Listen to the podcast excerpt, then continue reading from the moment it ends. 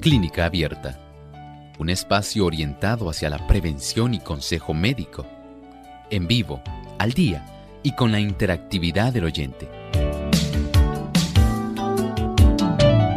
Clínica Abierta, poniendo al doctor a su alcance para un diálogo claro y honesto, porque nos importa su bienestar y salud.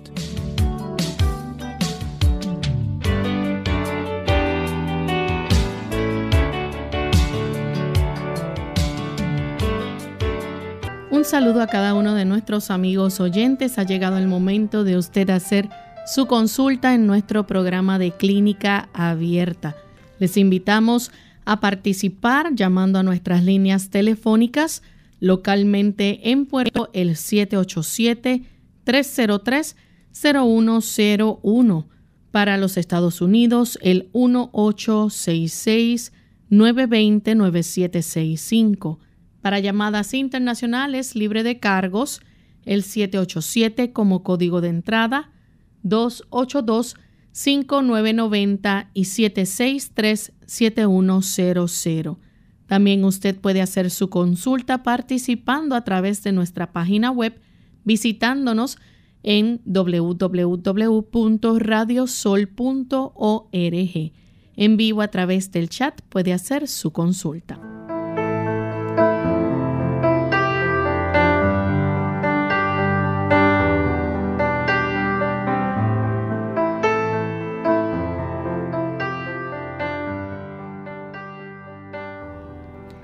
Y nos sentimos muy contentos de tener esta oportunidad nuevamente para compartir con ustedes amigos en esta edición donde usted puede hacer su pregunta. Les invitamos a que desde ya se puedan comunicar a nuestro programa y puedan aprovechar la oportunidad para hacer las consultas. Nuestras líneas están disponibles y también el chat para que puedan comunicarse. Ahí tenemos a nuestros compañeros, el señor Arti López y Kevin Robles, quienes estarán recibiendo sus consultas. Y damos la bienvenida al doctor Elmo Rodríguez. ¿Cómo está en el día de hoy, doctor? Saludos cordiales, Lorraine. Muy bien, gracias al Señor. Muy contento de que el Señor pueda estar encargándose de dirigirnos. Y estoy muy feliz también de saber que hay tantos amigos. Recuerden que en esta semana queremos enfatizar un saludo muy cordial a todos aquellos que laboran en la radio. Este es el mes nacional de la radio aquí en Puerto Rico.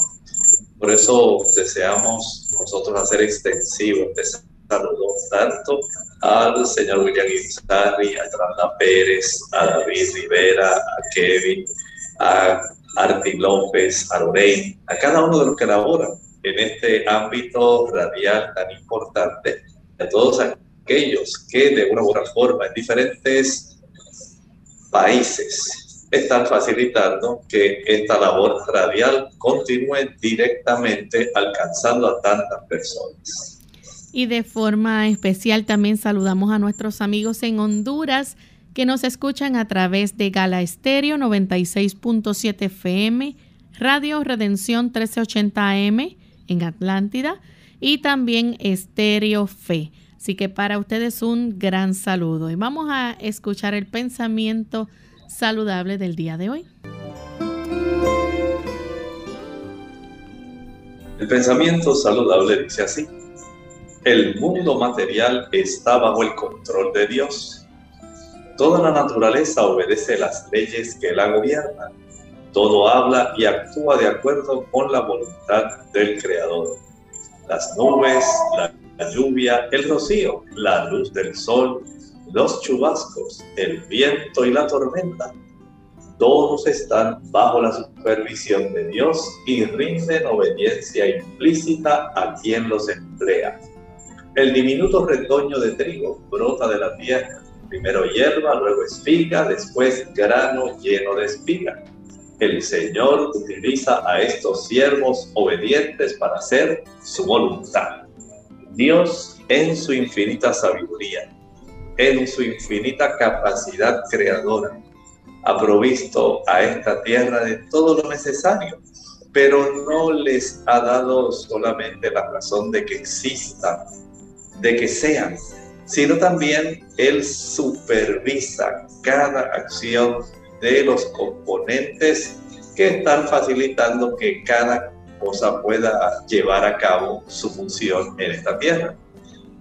No es que Dios hizo todo y lo dejó para que todo siga con su cuerda funcionando.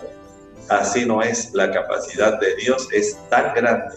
Es un Dios tan poderoso que Él supervisa todo lo que ocurre en la creación que le pertenece, incluyéndolo a usted y a mí.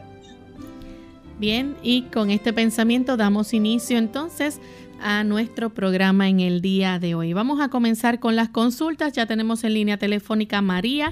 Ella nos llama de Caguas, Puerto Rico. Adelante, María. Buenos días, este, Lorraine.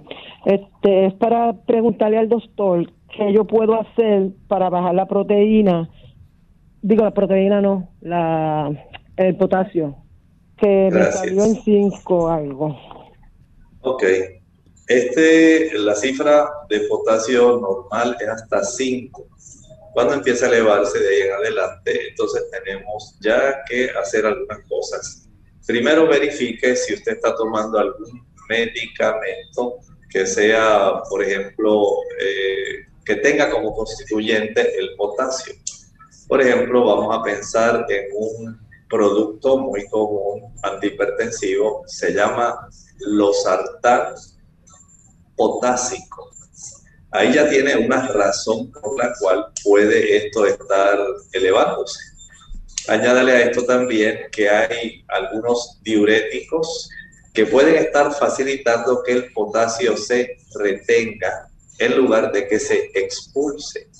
Y desde ese punto de vista podemos ser muy cuidadosos. Hay algunos como la furosemida, la espironolactona, que van a estar reteniendo potasio en el cuerpo de la persona, aunque son diuréticos, y hacen que se eleven las cifras de potasio. También hay trastornos en el funcionamiento de los riñones que pueden facilitar esto. Y por supuesto, desde el punto de vista de la alimentación, mientras más abundante sea la cantidad de frutas que usted come, digamos que ahora es época de mango y usted los encuentra tan sabrosos que usted decide comerse al día con cada una de sus comidas tres o cuatro mangos, porque está en época, porque el árbol que usted tiene en su casa es el que produce los mangos más sabrosos que usted ha probado en toda su vida y usted no quiere que se pierdan y está preparando jugo puro de mango y le está tomando eso en vez de agua, pues ahí tiene otra razón. También ocurre con las personas que están practicando, digamos, esta modalidad donde las personas están haciendo jugos verdes o jugos de vegetales y los están tomando en abundancia en lugar de agua. Esto también puede elevar la cifra de potasio. Entonces, primero identifique cuál es la causa por la cual usted está elevando eh, su potasio. Corrija si es por alimentación, en lugar de comer seis mangos al día, nueve mangos al día, pues hace uno. Si es porque usted está haciendo eh, dos vasos de jugo de vegetales al día porque dijeron que es muy natural y tiene muchos antioxidantes, solamente consuma media taza al día. Eh, si es que tiene algún medicamento de antibiótico como la furosemida, la espironolactona, hable con su médico. Si es porque el medicamento antihipertensivo es potásico, entonces ya tiene este problema y hay que trabajar cambiando el antihipertensivo. Si es porque hay un problema a nivel renal, entonces hay que comenzar a tratar ese problema. Tenemos entonces una consulta a través del chat, mientras les recordamos que las líneas siguen disponibles para que puedan comunicarse y hacer su consulta. 787-303-0101 para Puerto Rico, Llamadas internacionales libre de cargos, el 787 como código de entrada, 2825990, 787-763-7100. Ana de la República Dominicana dice que su padre salió en un estudio que tiene la próstata un poco alterada. ¿Qué puede hacer para mejorar esto? Bueno, lo primero es que debe practicarse, no sabemos, específica aquí si es un estudio sanguíneo, como el antígeno específico de la próstata, o le hicieron un ultrasonido prostático para saber si está agrandada. De todas maneras, un consejo muy sabio número uno, evite el consumo de leche, evite el consumo de huevos, son dos productos que van a estar facilitando que pueda alterarse el tamaño de la próstata, tienen una influencia hormonal. También las personas que les gusta mucho el consumo de frituras, el caballero que le gustan los plátanos amarillos, que le gustan los tostones, las papas fritas, empanadillas. Ahí ya tenemos otra razón por la cual puede alterarse el tamaño de la próstata. En los caballeros ocurre después de los 50 años, 45, 50 años, que por el cambio de sus concentraciones de hormonas puede comenzar a desarrollarse también una influencia que altera la, el tamaño en sí prostático y la actividad glandular entonces hay que tener estos factores en cuenta, hay que darle seguimiento. No nos menciona si es que le encontraron algún tipo de calcificación, algún tipo de zona de la próstata que esté afectada, cuánto es la elevación de la tierra específico. Todo eso pues tiene básicamente una influencia para saber cómo se le puede recomendar. Mientras tanto, por lo menos practique baños de asiento en agua tibio caliente. Lo más tibio caliente que pueda tolerar, de tal forma que esto ayude si se hace el baño de asiento por unos 10 a 12 minutos. Ayuda para que se pueda ir reduciendo el tamaño de la próstata. Bien, vamos a hacer nuestra primera pausa. Al regreso continuaremos entonces con más de sus preguntas relajante del baño. Hola, les habla Gaby Zabalúa Godard en la edición de hoy de Segunda Juventud en la Radio, auspiciada por AARP. Hay ocasiones en que sentimos la imperiosa necesidad de mimarnos. Si el día fue largo y el trabajo interminable, ansiamos un momento para despejarnos y recargar energías. El baño es un medio efectivo para combatir la ansiedad, con un poder relajante sin igual. Para sacarle el mayor provecho, lo primero que debes hacer es disponer de un mínimo de media hora para disfrutar de sus beneficios. Antes de meterte en la bañera, prepara todo lo necesario, como toalla, jabón y bata, así como música suave para liberarte del estrés. No es aconsejable que la temperatura del agua pase de los 32 grados para no resecar la piel, pero tampoco debe bajar a menos de 30, ya que el agua caliente y el vapor hacen que los poros se dilaten y absorban las propiedades relajantes de aceite como el ramero o la lavanda. Una vez introducido en el baño, dedica por lo menos 5 minutos a no hacer nada.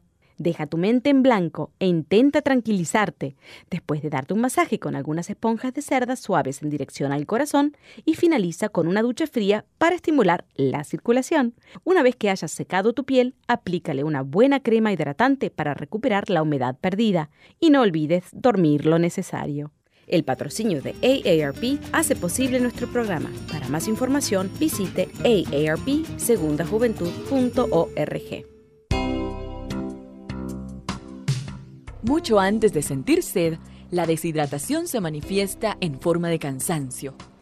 Tome un vaso de agua en ayunas al no más levantarse de la cama y evite el café y los refrescos de cola que son diuréticos que le pueden dejar deshidratado. Además, evite las bebidas azucaradas. Nada como el agua pura, preferentemente entre comidas, para mantenerse en plena forma.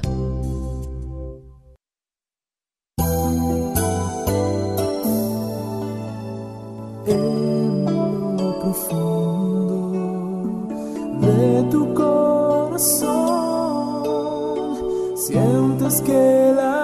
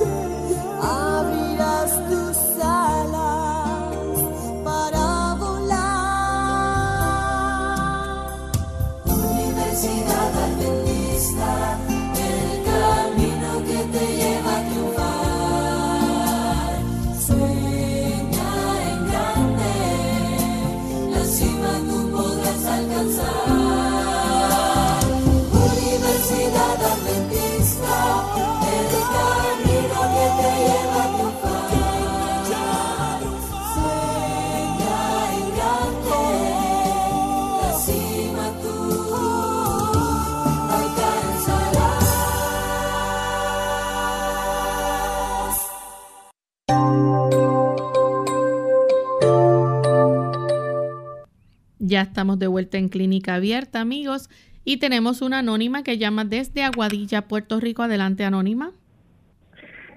Sí, buenos días. Quisiera saber si hay algún remedio natural que pudiera hacer para combatir la infección de orina y poder evitar el tener que utilizar antibióticos. Gracias. Muchas gracias. Eh, bueno, hay varias cosas que usted puede hacer. En primer lugar, recuerde que en las damas el aseo debe realizarse de frente del área, digamos, pélvica hacia atrás. No lo haga de atrás hacia enfrente, porque si no, usted misma corre el riesgo de autoinfectarse. Y generalmente la bacteria más frecuentemente encontrada cuando se hace un cultivo de orina es la Escherichia coli y esta bacteria habita en el intestino, de tal manera que cuando la dama se asea de atrás hacia enfrente, usted misma va a estar autoinoculándose la bacteria en eh, la zona pélvica suya, eh, en su área básicamente pues de órganos femeninos y no deseamos que usted tenga esta oportunidad de seguir autoinfectándose. Por otro lado, ocurren más frecuentemente en las damas que utilizan ropa interior sintética de poliéster o que utilizan este tipo de géneros de telas que no ayudan a absorber el sudor. Así que es preferible usar ropa interior de algodón. Las damas también deben recordar que deben tomar mucha agua también, eh, posterior a una relación sexual, inmediatamente debe asearse porque es más probable que puedan desarrollar infecciones urinarias eh, por el acto sexual. También es útil el utilizar el jugo de arándanos. El jugo de arándanos es excelente para poder cambiar el pH urinario y mejorar eh, digamos, desde el punto de vista, se ha encontrado que ayuda a evitar la infección de orina. Y hay también algunos productos, suplementos que vienen ya combinados de jugo de arándano, el cranberry, con un tipo de azúcar especial que se llama de manosa. Y este producto se ha encontrado que ayuda a combatir también las infecciones de orina. Así que va, puede encontrar suplementos de cranberry con de manosa. Y esto está ayudando a muchas damas a evitar esas infecciones. Tenemos entonces a Alejandra que llama desde Carolina. Adelante Alejandra. Este, padece de dermatitis de la piel y quisiera saber qué remedios caseros me podrían decir para poder, poder ver con su condición. Muchas gracias. Recuerden que las dermatitis de la piel, una cosa, por ejemplo, que es muy común es el eczema.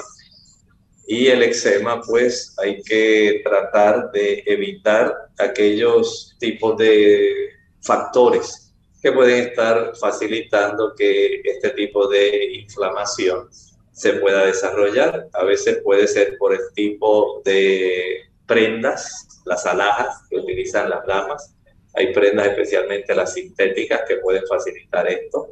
También hay personas que son muy sensibles, digamos, a ciertos perfumes, a ciertas cremas que las damas utilizan para aumentar su piel.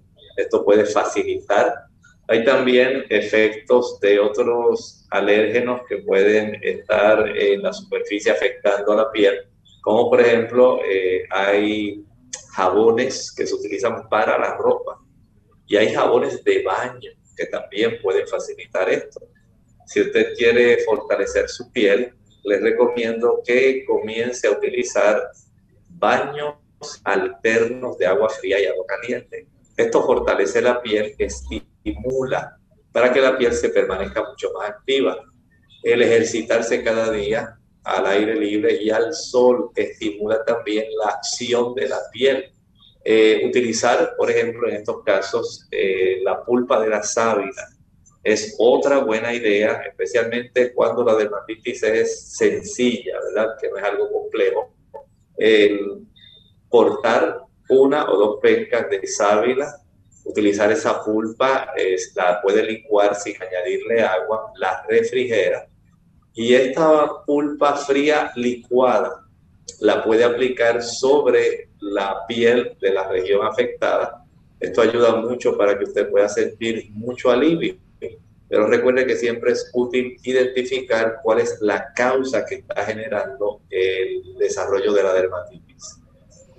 Bien, tenemos entonces otra consulta a través del chat. José Padilla de la República Dominicana dice que ha mantenido un dolor en la parte posterior de las extremidades inferiores, tipo, tipo calambre, perdón. Siempre consume guineo y plátanos. Pregunta qué puede hacer. Bueno, además del potasio que brindan los guineos, los plátanos, también es necesario el calcio y el magnesio. El calcio y el magnesio colaboran muchísimo para evitar los calambres. Las personas que tienen deficiencia de estos minerales que son muy útiles, además del potasio, ayudan para que se pueda generar este problema. Si usted quiere una fuente económica de proveerle a usted calcio y magnesio, puede utilizar el ajonjolí molido, el sésamo. En otros países le dicen alegría. Este tipo de semilla oleaginosa es muy adecuada para proveer bastante calcio y también bastante magnesio. Otra rica fuente es el coco, el coco seco. Es una buena fuente para proveer calcio y magnesio. Cuando está el coco maduro, eh, fresco, da una buena cantidad de potasio. También puede consumir las almendras. Las almendras eh, van a ayudar para proveer calcio y magnesio. Las habichuelas o frijoles de soja o soya son muy buenos proveyendo calcio y magnesio. El repollo es una buena fuente de calcio. También podemos obtener eh, bastante cantidad de calcio y de potasio cuando consumimos naranjas chinas dulces. Vea eh, cómo hay una diversidad y por supuesto aquellas personas que quieran utilizar algún suplemento lo pueden hacer, pero el consumo de estos productos que mencioné van a ser muy efectivos sin la necesidad de que usted tenga que estar gastando un suplemento. Tenemos a José que llama desde los Estados Unidos. Adelante, José. Hola. Bienvenido. Muy bien, puede hacer la consulta, José. Ok, sí, um, yo me siento como ansiedad mucho cuando me levanto. Um, me siento ansiedad, abro mis ojos, uh, rápido me da eso. Y yo tengo extensional tremors tú sabes dónde está, es como Parkinson, pero no es Parkinson, nervio, que es, un temblor, mucho temblor en las manos y la piel y todo eso. Y tengo como panic attacks, anxiety y eso es que me está molestando ahora. Y no, entonces estaba tomando medicina y quiero tomar regular como natural medicina. Él quiere medicinas naturales. ¿Cómo no? Muchas gracias, José. Bueno, podemos hacer algunas recomendaciones.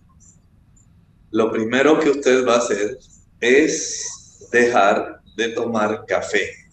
Si está tomando café, deje inmediatamente de tomarlo. Esto puede ayudar para que comience a regularizar y a mejorar su sistema nervioso.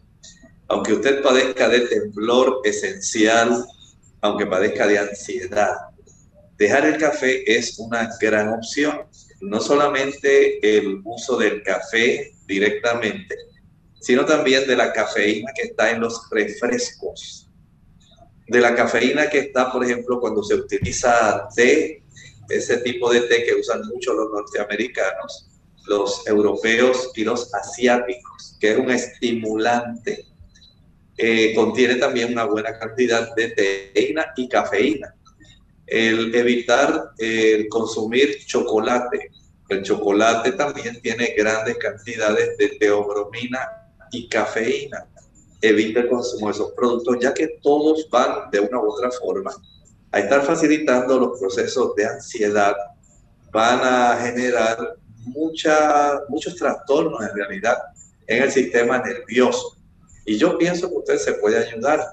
Aunque usted tenga ese temblor esencial, vea si usted ahora que en los Estados Unidos es primavera, acercándonos al verano, puede comenzar a hacer, aunque sea en el patio de su casa, caminatas que puedan ser progresivamente, digamos, aumentadas en cuanto al tiempo. Digamos que usted puede comenzar con 5, 7 minutos siendo supervisado, vigilado por alguna persona. Y así usted puede ir cada día aumentando este tipo de caminata, digamos, unos 3, 4 minutos adicionales, dos veces al día, tres veces al día pienso que tiene una gran oportunidad de ayudarse para que el cuerpo comience a enviar eh, señales, un conocimiento al sistema nervioso de que el asunto debe corregirse. Eh, puede usted también ayudarse, además de eso, fortaleciendo eh, los diferentes tipos de neurotransmisores que se forman en nuestro cerebro. Pensemos, por ejemplo, en el consumo de los omega 3 6 y 9, que podemos encontrar en las aceitunas, en el ajonjolí, en la linaza flaxseed, ahí lo podemos encontrar. También podemos tener una buena cantidad en el aguacate, en las almendras, en las nueces de nogal, walnuts. Podemos utilizar, encontrarlo también en las avellanas. Eh, hay una diversidad de fuentes de estos omega 3, incluyendo la espinaca. Y esto le va a dar una fortaleza especial a los químicos del cerebro. También el añadir algún tipo de suplemento que contenga las vitaminas del grupo B. B1, tiamina, B2, riboflavina, niacina, niacinamide, folatos, ácido fólico, cianocobalamina, son productos que le van a ayudar para que usted pueda ir mejorando en su situación, pueda haber menos ansiedad, eh, el tener confianza en Dios. El Señor ayuda para que nuestro sistema nervioso pueda estar de una manera tranquila, ecuánime, que usted se pueda sentir bien. Ponga su confianza en Dios y vea cómo Él le ayuda para que usted recupere su situación de salud física y mental. Bien, tenemos a Cristina de la República Dominicana. Adelante, Cristina. Sí, buenas. Doctor, yo quiero preguntarle si tengo un familiar que le están saliendo unos forúnculos y son muy recurrentes en, en los glúteos, ¿cómo sería o qué podría usar aparte de los antibióticos que ya le han estado indicando hace mucho tiempo? Muchas gracias. Hay varias cosas que puede hacer. Número uno, va a recomendarle a su familiar que no utilice azúcar.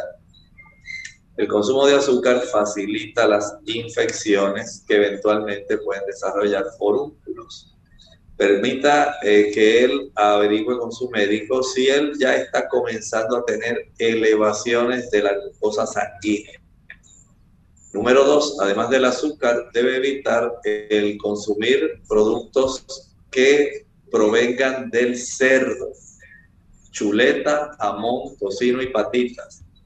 Recuerden que el cerdo, al igual que la langosta, los camarones, los calamares, los cangrejos, son animales que básicamente se alimentan de los productos de desecho que los demás animales dejaron.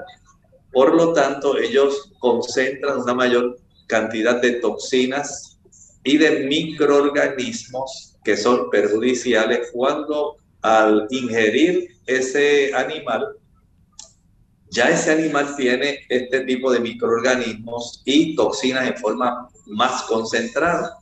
De tal manera que el cuerpo se va a revelar dando entonces la oportunidad de que traten de salir esa sustancia por alguna parte del organismo. Y está ocurriéndole este tipo de situación. Eh, procure también que la persona, por ejemplo, no se vaya a rascar los glúteos con uñas sucias. Esto también puede estar facilitando eso, porque las uñas al lacerar esas áreas mientras se está rascando puede también inocular una cantidad de bacterias que pueden facilitar esto. Pero esencialmente vea esos ángulos que he mencionado, eh, puede también aplicar en esas áreas, eh, digamos, una papa cruda rayada. Esto ayuda para que se pueda madurar ese absceso y pueda drenarse. Usted raya una papa, hace como una cataplasma de papa cruda, lo aplica en esa zona y ayuda a que esto se pueda drenar, pueda vaciarse. Eh, debe recordar también que la, evitar la infección es muy importante, aunque esto ya haya ocurrido, no hay razón para que esto se perpetúe. Por lo tanto, una vez se vacíe esa zona del absceso, aplique, digamos, por ejemplo, eh, aceite de melaleuca o tea para impedir que haya un portal de entrada adicional y que el asunto se siga repitiendo con frecuencia. Hacemos nuestra segunda y última pausa y al regreso continuaremos contestando más consultas. Ojo con los refrescos. Un estudio preliminar publicado en la revista de salud de los adolescentes sugiere que el consumo elevado de refrescos o bebidas gaseosas puede estar relacionado con una mayor proporción de fracturas de huesos. Posiblemente porque el ácido fosfórico que contienen estas bebidas estimula la excreción del calcio. Para algunos expertos, el problema es que el reemplazo de la leche por los refrescos reduce el aporte de calcio al organismo.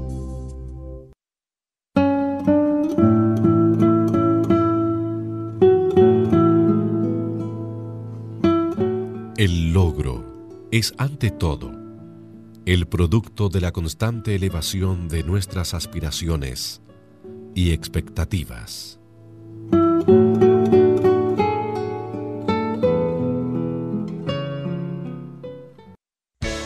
Unidos con un propósito, tu bienestar y salud. Es el momento de hacer tu pregunta llamando al 787 303-0101 para Puerto Rico, Estados Unidos 1866-920-9765 y llamadas internacionales al 787-763-7100 o al 787-282-5990. Clínica Abierta, trabajando para ti.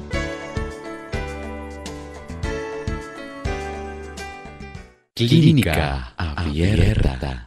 Ya estamos de vuelta en Clínica Abierta, amigos, y continuamos contestando consultas. En esta ocasión, nuestra siguiente llamada. Buen día, ¿con quién hablamos? Tenemos entonces a Rosa de la República Dominicana. Rosa. Y buen día, bendiciones para todos. Buen día. Una pregunta para el doctor. Doctor, yo tengo un sobrino. Actualmente él tiene siete años. Él le diagnosticaron plomo en la sangre. Están suministrando un medicamento donde lo que comprende es valvoprota de sodio, y fenatina hidróxido. Mi pregunta es que si esta enfermedad se puede erradicar o tiene decimiento y, o en cualquier momento alivio o un medicamento natural que usted no puede indicar para él. Las personas que tienen este problema de acumulación de plomo en su cuerpo deben ser muy cuidadosas y seguir estrictamente el tratamiento y el seguimiento que el médico que le está atendiendo le esté dando. Esto es muy importante también hay algunas personas, pero no estoy diciendo con esto que se sustituye. Hay algunas personas que utilizan selenio para ayudarse. Otras utilizan algunas plantas que son útiles como el romero y la albahaca, pero no sacan con la calidad de la eficacia de los otros productos que usted estaba mencionando.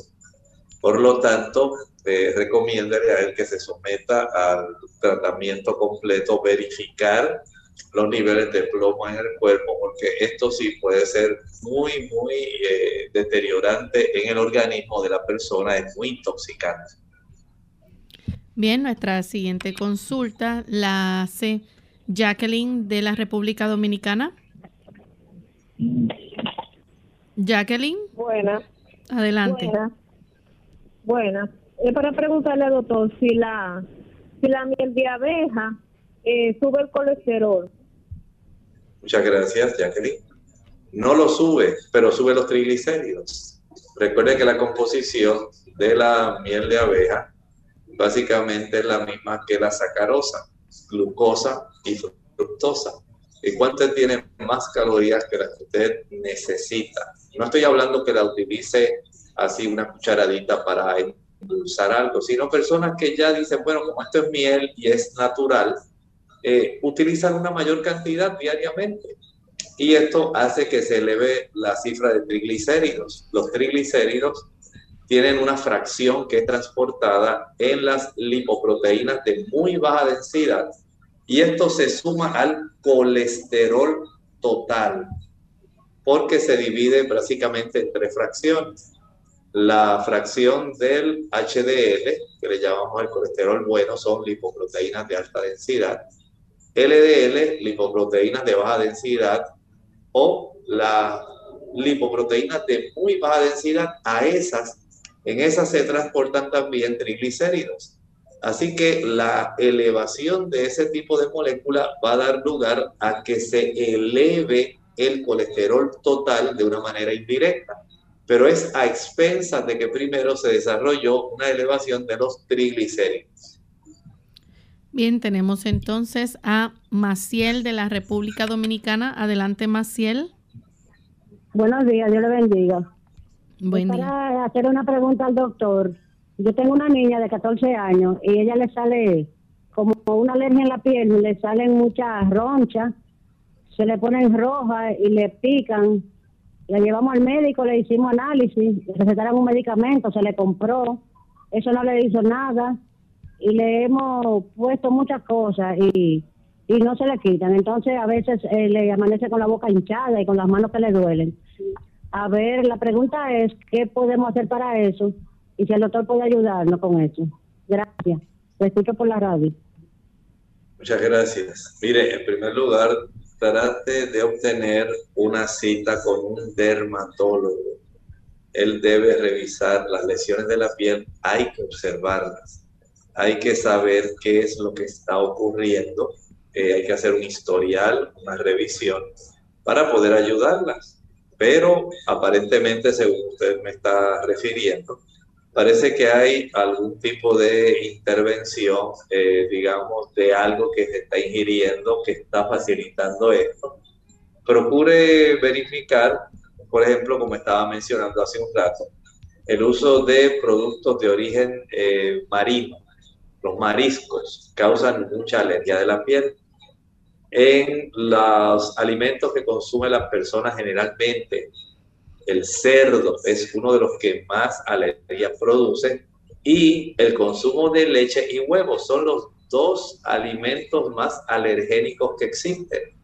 Por lo tanto, puede ser que ella esté generando algún tipo de eh, reacción a los alérgenos que están contenidos en estos productos. Verifique, eh, esto pudiera ser la razón, pudiera haber otros productos químicos pero por eso es necesario la visita al dermatólogo para constatar, para que él pueda indagar qué es lo que en realidad le está ocurriendo.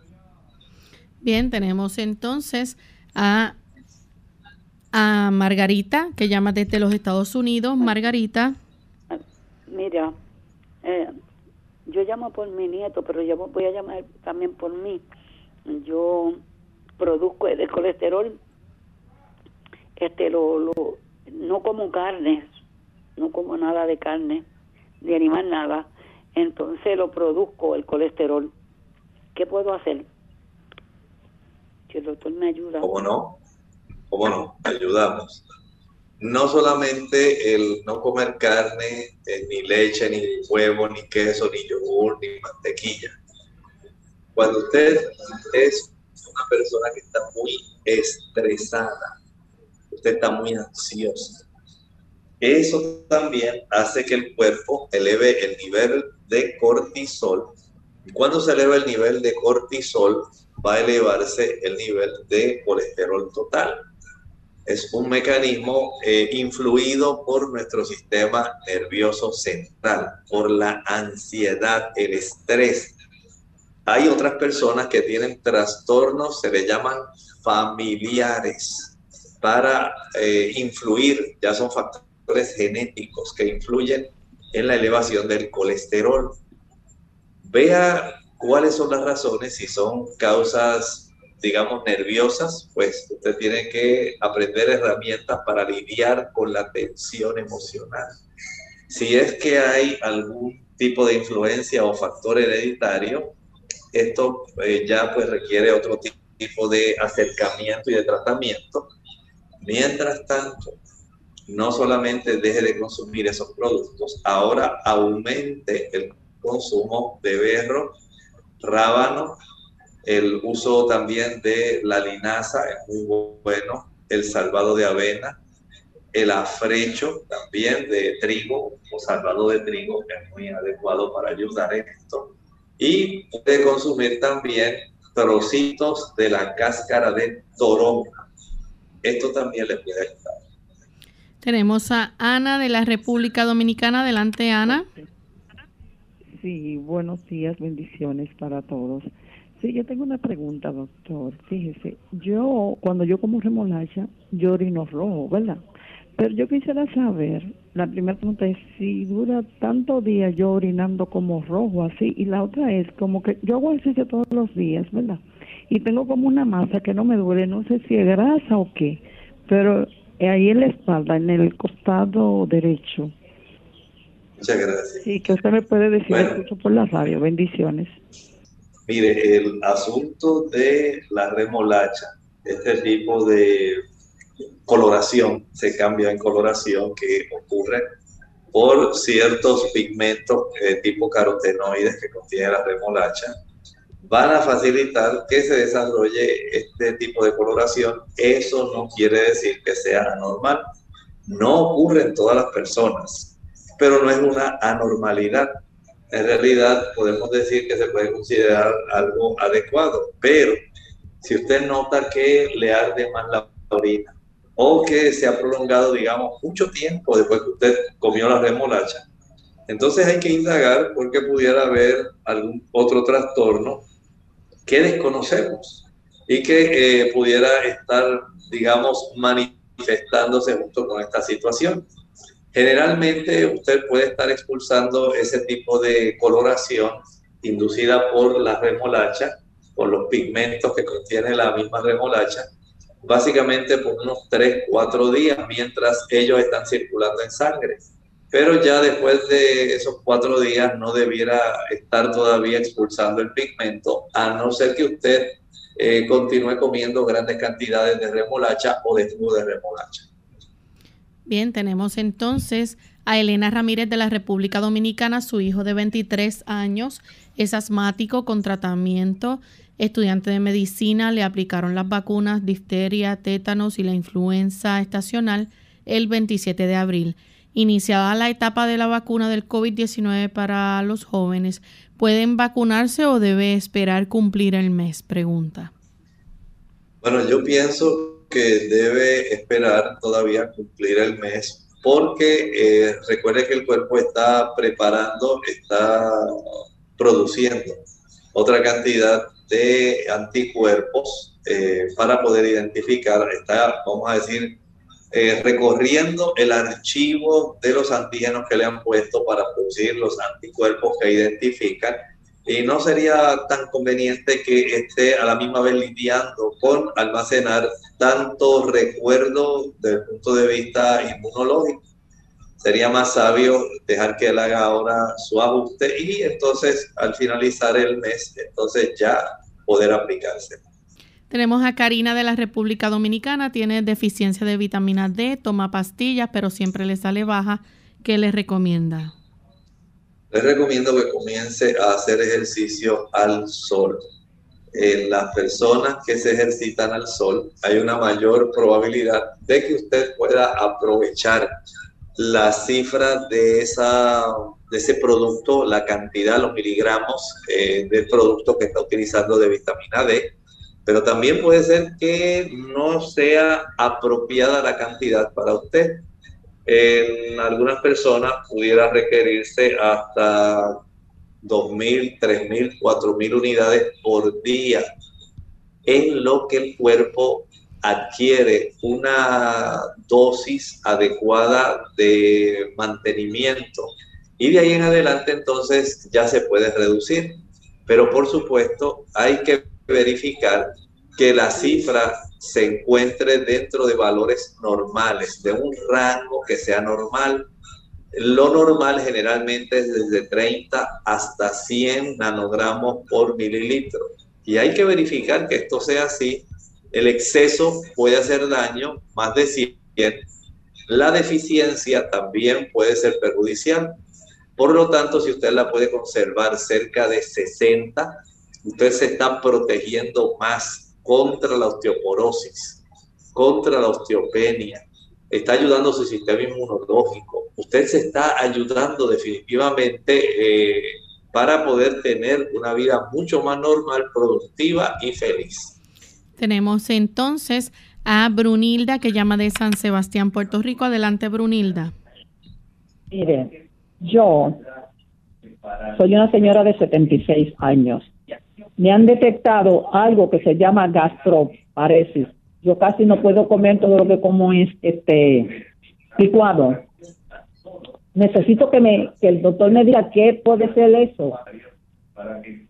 ¿Qué tipo de alimento debo de comer o algo? ¿Cómo no? Gracias. Ese es un problema donde el estómago no se mueve con el tipo de secuencia que debiera ocurrir para poder eh, tener un mezclado y una propulsión de alimentos hacia la región del duodeno. Escuche bien. Nuestro estómago, una vez usted comienza a introducirle comida bien masticada, que eso es bien importante, el estómago comienza un proceso de mezclado con ácidos y simógenos que se encuentran ahí, precursores de eh, sustancias que son necesarias para la digestión, especialmente de las proteínas y las grasas.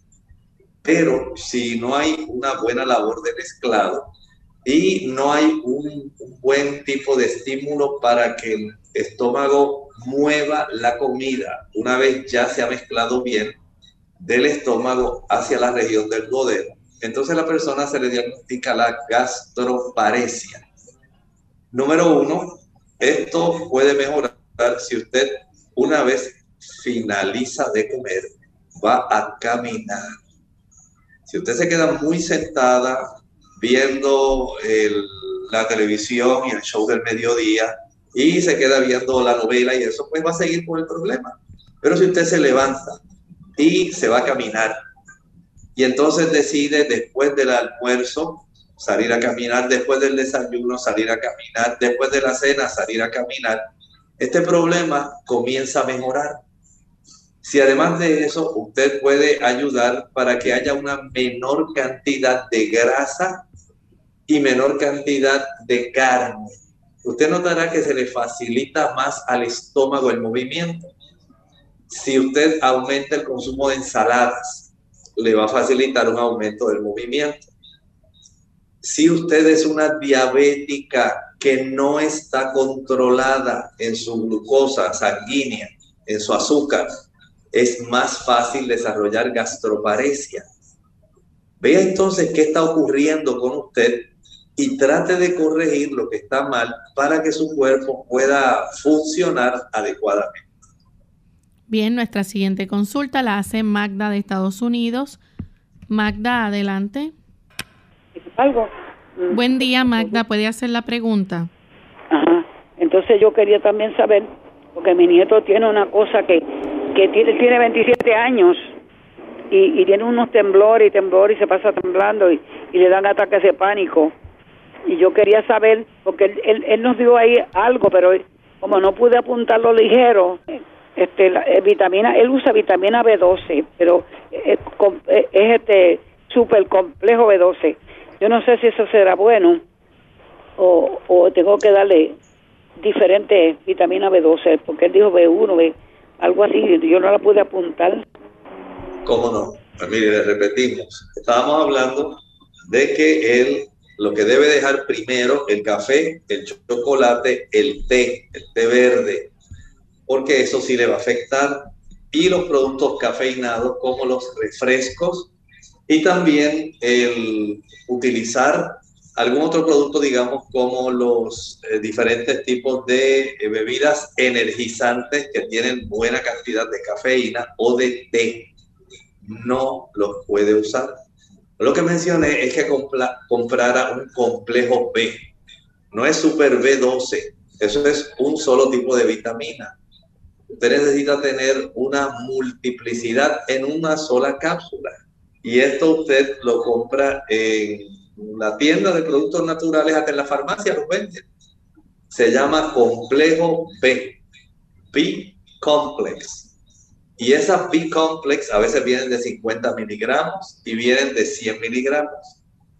En ese complejo B ya están incluidas, para que usted no tenga que comprarlas, la B1, la B2, B2, B3, B5, B6, ácido fólico y B12. Todas están ahí, no tiene que comprarlas por separado. Eso le va a ayudar, pero también le mencioné que los omega 3, 6 y 9 son muy importantes para ayudarlo en este tipo de situación.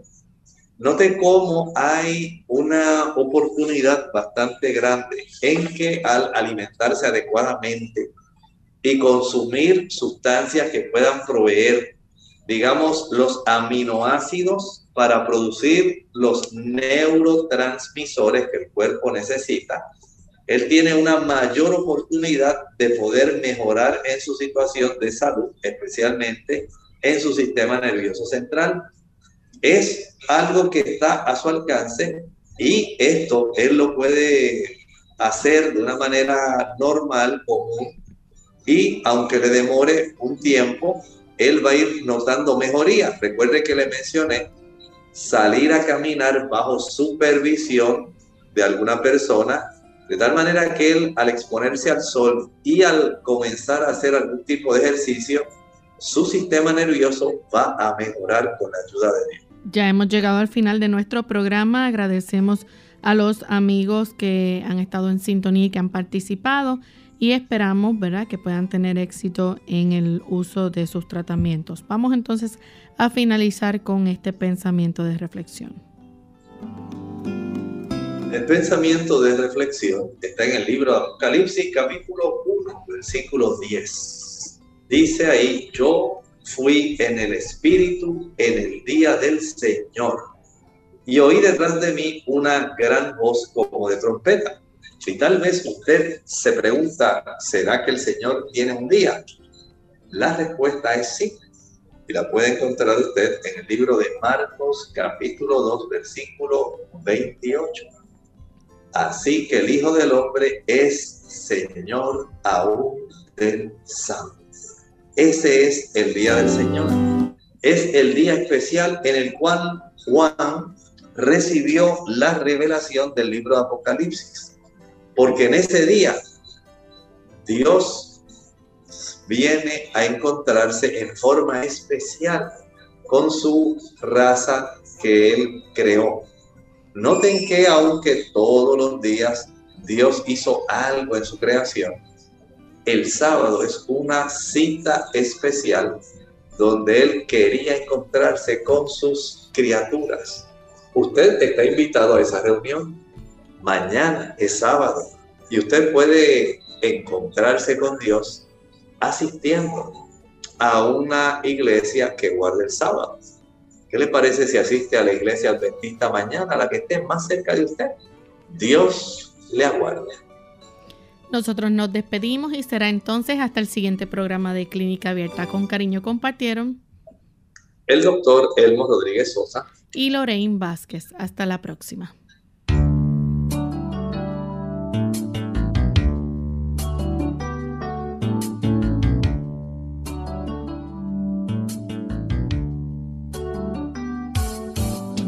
Clínica abierta. No es nuestra intención sustituir el diagnóstico médico. Antes de poner en práctica cualquier consejo brindado en este programa, usted debe consultar con su médico. Hasta la próxima.